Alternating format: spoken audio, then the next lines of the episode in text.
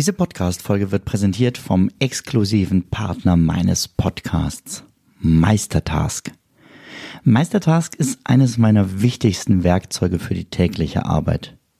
Mit Meistertask plane ich alle meine Projekte alleine oder im Team. Meistertask ist mein Mittel der Wahl, um weniger zu verwalten und so mehr zu schaffen. Werde auch du jetzt noch produktiver mit Meistertask.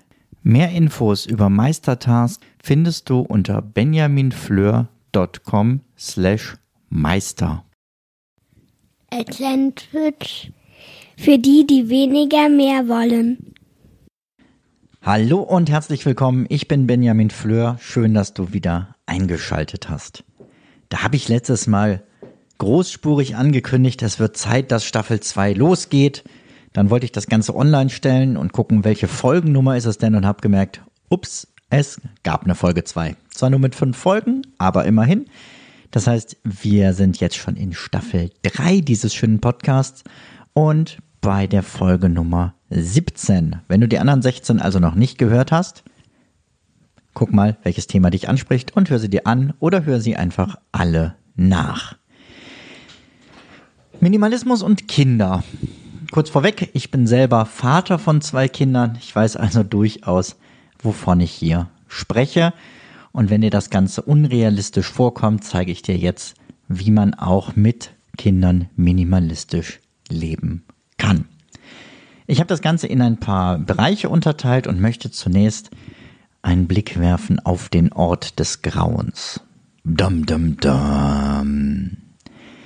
Ich glaube wirklich, dieser Ort des Grauens für jeden Minimalisten ist das Kinderzimmer. Aber das muss es gar nicht sein. Denn als erstes musst du dir klar machen, ein Kinderzimmer ist ein Kinderzimmer, ist ein Kinderzimmer. Was ich damit sagen möchte, ein Kinderzimmer muss nicht minimalistisch sein. Ich fände es eher erschreckend, wenn es es wäre. Denn irgendwie widerspricht das in meinen Augen dem natürlich kindlichen Spieltrieb, dem Experimentieren, dem Ausprobieren, dem Sammeln von Dingen, um rauszufinden, was einem eigentlich gefällt, ähm, dem Mitschleppen von Naturmaterialien, dem Ausleihen von Freunden. Ein Kinderzimmer ist kein minimalistischer Ort. Und trotzdem muss ein Kinderzimmer natürlich eine gewisse Ordnung haben und nicht im Chaos versinken und auch eine gewisse Sauberkeit muss natürlich möglich sein. Das heißt, ich mache es ab und zu so, die sind jetzt etwas größer, dass ich sage, hör mal, ähm, ich lasse gleich hier oben ähm, den Staubsauger äh, laufen. Das ist so ein Staubsaugerroboter. Ich kann ja nicht steuern, wo der hinfährt. Also wenn ihr wollt, dass nicht irgendwas geschluckt wird, wäre es gut, wenn ihr kurz vorher den Boden freiräumt. Sagt mir bitte Bescheid, wenn es soweit ist. Meistens klappt das ganz gut. Wenn nicht, dann sage ich einmal, na, tut mir leid, bei dir kann ich heute leider nicht saugen und wischen. Ähm, guck mal, dass du das die Woche bitte selber noch machst. Geht bei ganz kleinen Kindern nicht, aber meine sind jetzt neun und sieben, da funktioniert das schon mal super. Aber der Reihenfolge nach. Fangen wir an mit dem Kleiderschrank. Es ist so, dass ich bei uns für die Kleiderschränke, das habe ich letztes Mal schon gesagt, und auch für die Wäsche verantwortlich bin. Und ich habe mir inzwischen angewöhnt, ähm, die Sachen der Kinder, wenn ich sie gewaschen habe. Wenn sie falsch rum sind in der Wäsche, dann bleiben sie auch falsch rum und werden genauso auch zum Trocknen aufgehangen. Und diese Sachen werden auch genauso wieder ins Kinderzimmer gelegt.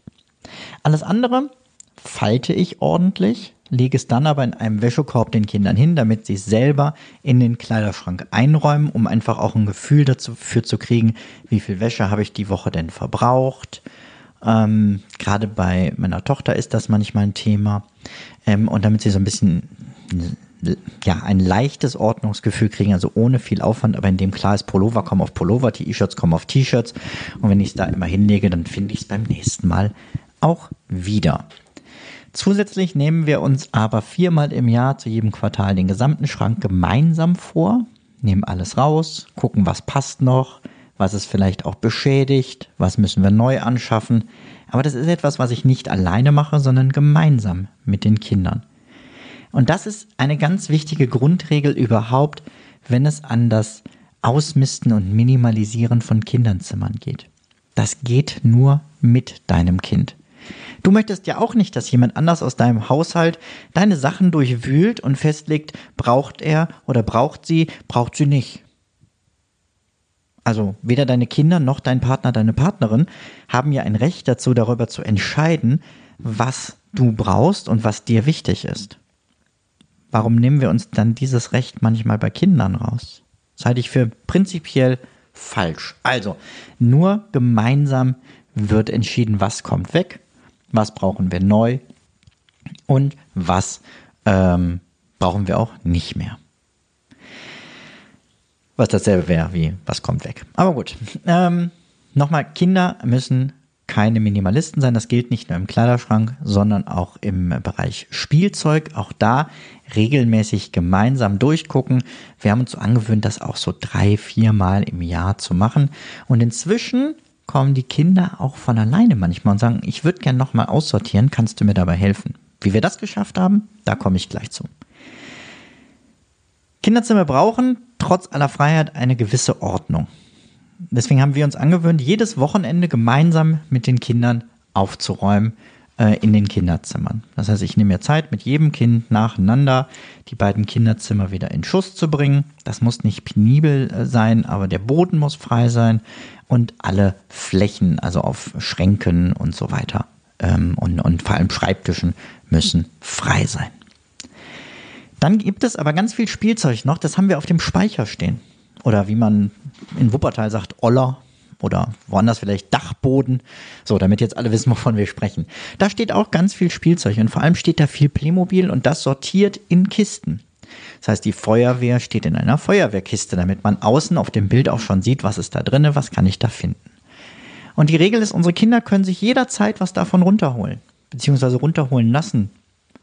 Aber es muss etwas etwa gleich Großes dafür hoch, sodass in den Kinderzimmern eine gewisse Fluktuation von Spielzeug möglich ist, aber es eben nicht immer mehr, mehr, mehr wird. Weil dieses, ah, wenn ich was hole, tue ich was anderes weg, das kam halt logischerweise noch nicht automatisch, was ja eine meiner Grundregeln ist im minimalistischen Leben.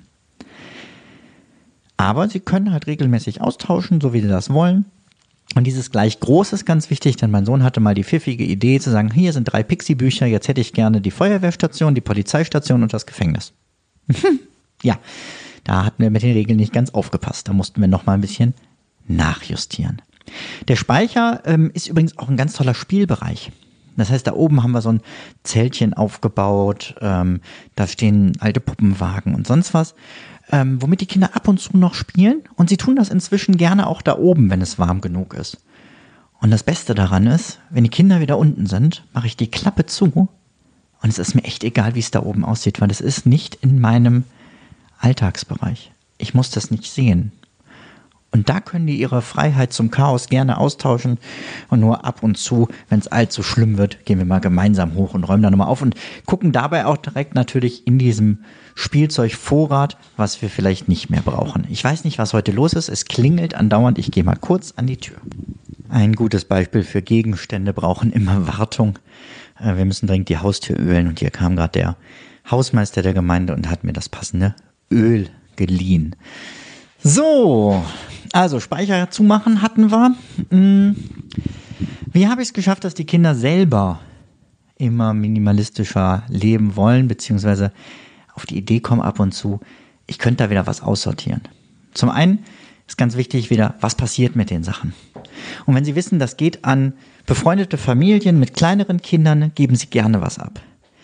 Oder wenn man sagt, hör mal, wir können das da und da spenden, da wird es dringend benötigt, machen Sie es auch total gerne. Bei der Flut ähm, haben wir den, den Bericht in den Nachrichten gesehen und mein kleiner Sohn stand auf und sagte, Papa, ich gehe mal eben aussortieren. Ich habe so viel und da sind Kinder, die haben gar nichts mehr. Und ich habe jetzt noch Pippi in den Augen und Gänsehaut, wenn ich daran denke, weil ich dachte, da hat jemand echt was verstanden und ich glaube, wir haben vorher viel richtig gemacht und ich bin richtig stolz auf den kleinen Mann. Meine Tochter marschierte dann auch los und was die an dem Tag an Spielzeug und auch an Kuscheltieren, die ja mit einer hohen Emotionalität verbunden sind, sich von getrennt haben, weil klar war, es ist gut für andere. Und gleichzeitig gemerkt haben, eigentlich habe ich zu viel. Das heißt, auch vor, vor Weihnachten oder so macht es Sinn, nochmal genau zu gucken, was brauche ich eigentlich noch, wenn ich mir jetzt all diese neuen Dinge gewünscht habe? Muss ich dann noch mehr haben oder kann ich dann was abgeben? Und vor allem haben wir es, glaube ich, dadurch geschafft, dass wir es vorleben. Kinder lernen am Modell. Und sie sehen bei uns, wir haben nicht viel, wir haben gute Dinge und wir haben in diesen Dingen immer Ordnung. Ja, soweit, so gut. Äh, nach den Kinderzimmern möchte ich auf den Rest des Hauses und der oder der Wohnung gucken. Und da finde ich es ganz wichtig, Spielbereiche zu definieren. Kinderzimmer sind Spielbereiche. Wohnzimmer Büro und Esszimmer sind keine Spielbereiche. Da darf natürlich gespielt werden. Wir sitzen da liebend gerne zusammen mit irgendwelchen Brettspielen oder auch die Kinder bringen mal was mit, womit sie da, ähm, da spielen, alleine oder mit Freunden. Aber da ist die Bedingung, solange du damit spielst, super. Sobald du damit fertig bist, wegräumen. Das ist mir im Kinderzimmer nicht so wichtig, aber im Rest des Hauses, im allgemeinen Bereich, ist mir das sehr wichtig funktioniert, sagen wir mal, zu 90 Prozent. Irgendwas bleibt immer mal liegen. Das sind nicht immer Spielsachen, das ist auch mal irgendwie eine Kette oder sowas. Äh, ein Schal, ein Kuscheltier. Vollkommen klar, wir sind auch nicht perfekt. Also nicht nur meine Kinder nicht, sondern ich meine auch meine Frau und mich nicht. Deswegen haben wir auf der Treppe im Haus, das ist äh, bei uns so, dass man da andauernd dran vorbeikommt, ähm, als Ort definiert, auf der vier Kisten stehen. Für jeden von uns eine. Und immer wenn jemand was irgendwo rumfliegen sieht, was gerade jemand nicht benutzt und klar ist, das müsste eigentlich weggeräumt werden, schmeißt man es in diese Kiste. Und immer wenn derjenige sieht, ach, meine Kiste ist ziemlich voll, dann geht man hin und räumt diese Kiste leer. Hat den riesen Vorteil, im Rest des Hauses liegt nichts rum, ich muss mich nicht ärgern. Ähm, wir müssen nicht irgendwie gucken, ah, jetzt muss ich das wieder bis ins Kinderzimmer bringen, sondern ich muss es nur eben in diese Kiste schmeißen, an der ich eh andauernd vorbeikomme. Meistens sind diese Kisten inzwischen sogar relativ leer, weil die regelmäßig tatsächlich geleert werden und was mitgenommen wird. Ja, Erziehung hat Erfolge. Wie schön. Ähm, manchmal sind sie aber auch komplett randvoll. Und dann nehme ich diese Kiste, gehe ins Kinderzimmer und kipp sie ins Bett. Dann ist klar, bevor du schlafen gehst, musst du das wohl wegräumen, weil sonst ist es irgendwie unbequem, auf so einem Steif-Dinosaurier zu schlafen. ähm, gleiche Regel gilt aber auch für uns, ne? dass die Kinder das Recht haben zu sagen, oh, die Kiste vom Papa ist ganz voll, die kippe ich ihm jetzt ins Bett. Das Schöne ist, sie haben zwar das Recht, aber sie haben nicht die Möglichkeit, weil meine Kiste ist nicht voll. Da werde ich tun nichts drauf achten. Dann finde ich es ganz wichtig, Kindern das Aufräumen möglichst einfach zu machen. Das heißt, im Garten steht eine Kiste, wo alles Spielzeug reinkommt. So eine große Klappkiste mit, mit, äh, mit Deckel ähm, die sollen nicht sortieren. Das ist jetzt hier Wasserspielzeug und das ist ähm, Sandspielzeug und hier sind die Bälle. Das macht es viel zu kompliziert. Die können das alles da reinschmeißen und sich beim nächsten Mal wieder raussuchen, was sie brauchen. Reicht mir vollkommen. Hauptsache, es liegt nachher nicht noch überall rum. Und ich fahre beim Rasenmähen über irgendwelche ähm, Spielzeuge, die dann halt Schrott sind. Dasselbe gilt aber auch in den Kinderzimmern. Das heißt, es gibt eine Kiste mit Lego eine Kiste mit Playmobil. Weil das zu unterscheiden ist sehr einfach. Es gibt aber nicht eine Kiste für Feuerwehr, eine Kiste für Polizei, eine Kiste für äh, Feeninsel. Meine Güte, wer soll das denn alles sortieren? Habt ihr mal geguckt, wie viele Kleinteile in so einer Playmobil-Kiste sind? Das ist erschreckend. Sondern Playmobil ist Playmobil, Lego ist Lego, versteht jedes kleine Kind. Buch ist Buch. So kann man sehr schnell, sehr einfach aufräumen. Vor allem, weil für Kinder das vielleicht gerade gar kein Ritter ist. Der Ritter ist doch gerade noch im Feuerwehrauto gefahren, weil ich zu wenig Männchen hatte. Das ist aber nicht schlimm, weil dann ist er halt ein Feuerwehrmann. In der Fantasie ist alles möglich. Warum soll ich den jetzt in eine Ritterkiste sortieren? Oder muss ich den in die Feuerwehrkiste sortieren, weil er doch gerade Feuerwehrmann ist? Nee, du musst ihn in die Playmobil-Kiste sortieren, weil es auf jeden Fall Playmobil ist. Das ist verständlich. Was ähm, am Anfang, als die Kinder kleiner waren, geholfen hat, waren, wir haben noch ein paar Bilder aufgehangen. Also an der ähm, Playmobil- und Lego-Kiste war jeweils auch so ein ne, Playmobil-Männchen und Lego-Steine einfach als Foto dran gehangen. ähm, an den Büchern genauso oder wo kommen die äh, Tipptoy-Sachen hin. Ähm, das haben wir einfach ein bisschen markiert, damit die beim Aufräumen nicht lange nachdenken müssen. So, soweit zum Materiellen. Aber ein Punkt ist mir noch ganz wichtig, wenn wir von Minimalismus und Kindern reden. Ich möchte über das Freizeitverhalten von Kindern sprechen. Kinder brauchen Freizeit. Und ich rede hier nicht von offener Ganztagsbetreuung, ich rede hier nicht von Hobbys. Das ist alles gut und schön und es ist super, wenn Kinder in verschiedenen Bereichen äh, gefördert werden, an denen sie Spaß haben, nicht an denen die Eltern Spaß haben. Aber Kinder brauchen auch einfach Zeit, in der nichts ist. Zeit, wo ihr als Familie in den Wald gehen könnt. Zeit, wo aber auch einfach mal man sagt, nee, du hast gerade nichts und ich kann leider gerade auch nicht mit dir spielen.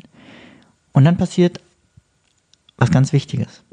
Das Kind kriegt Langeweile. Und das ist frustrierend. Und vielleicht wird es auch mal sauer und heult und sagt, du musst jetzt was mit mir machen. Und bitte, bitte dann nicht einfach die Glotze anmachen. Ne, Mache ich auch ab und zu. Sage ich gleich was zu. Aber lass das Kind Langeweile aushalten. Das ist so wichtig äh, und, und essentiell. Weil dann fängt es an, im Kopf irgendwann kreativ zu werden. Wie kann ich diese Zeit denn füllen? Vielleicht, wenn es richtig gut läuft, holt es sich ein Buch und fängt an zu lesen. Vielleicht holt es sich Papier und Stifte und malt. Also diese Dinge müssen zugänglich sein, aber nicht, dass die Eltern sagen, jetzt machst du bitte das, jetzt kannst du das machen, willst du nicht dies, willst du nicht das. Ich denke mal so an dieses Loriot, ähm, was tust du gerade? Nichts. Lass das Kind doch auch mal nichts tun, vielleicht muss es einfach über was nachdenken und sonst soll es sagen, was es möchte oder sich halt selber holen.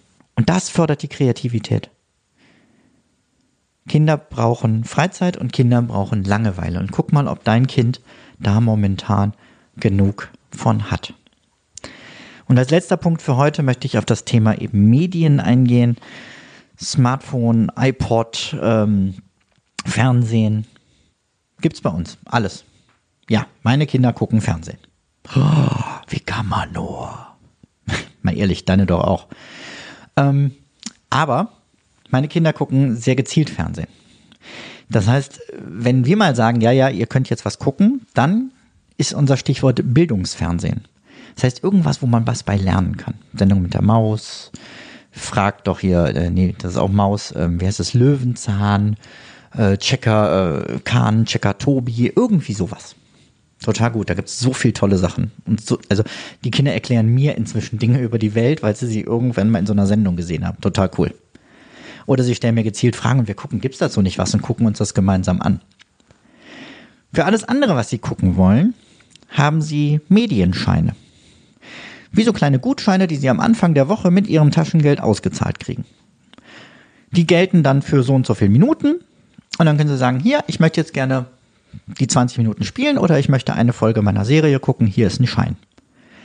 Wie schnell sie die verbrauchen während der Woche ist mir vollkommen egal.